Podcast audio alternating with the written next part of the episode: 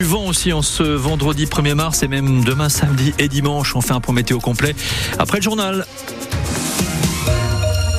journal présenté par Mathilde Engui. Et attention, vous allez devoir changer vos habitudes pour sortir vos poubelles. Dans l'agglomération de La Rochelle, les jours de collecte des déchets sont modifiés à partir d'aujourd'hui.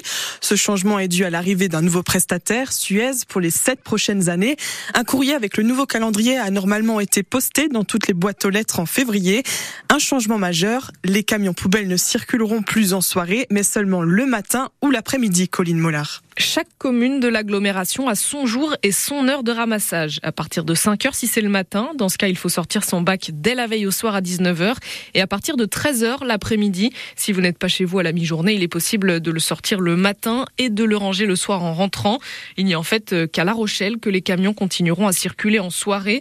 Le découpage a d'ailleurs changé en passant euh, de 4 à 5 zones différentes, plus l'hypercentre et le vieux port. Les camions ne sortiront plus non plus le samedi matin sauf à Châtelaillon-Plage et dans l'hypercentre et le vieux port de La Rochelle. C'était l'une des revendications des éboueurs.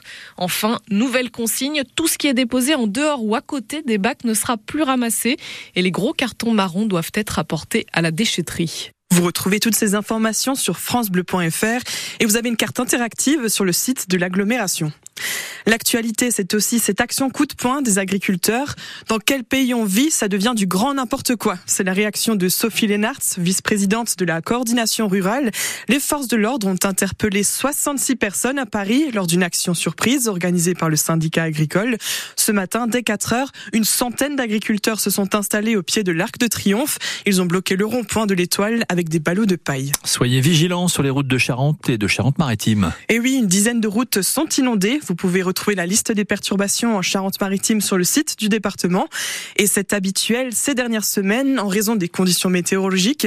La liaison maritime entre Foura et l'île d'Ay est perturbée aujourd'hui. Ce matin, il n'y a pas eu de liaison donc entre l'île et le continent et la situation évoluera en fonction du vent. Les employés de la société Mili sont en grève aujourd'hui. Cette, société, c'est l'ancien Adrexo, le principal concurrent de la Poste. 150 à 200 salariés travaillent sur les quatre sites du département, à La Rochelle, Sainte, Rochefort et Les salariés dénoncent un versement des salaires trop tardif depuis cet été, 2 à 5 jours en moyenne après le premier jour du mois.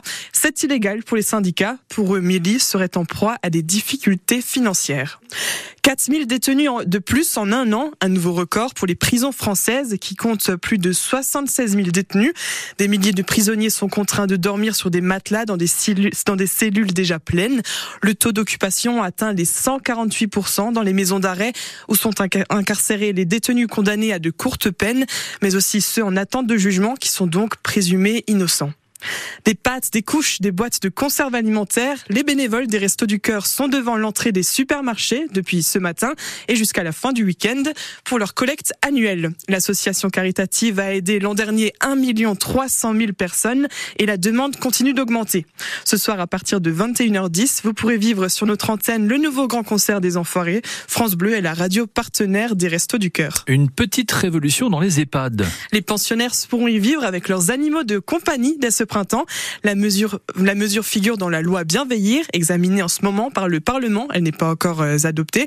Mais la ministre déléguée aux personnes âgées, Fadila Katabi, l'annonce ce matin.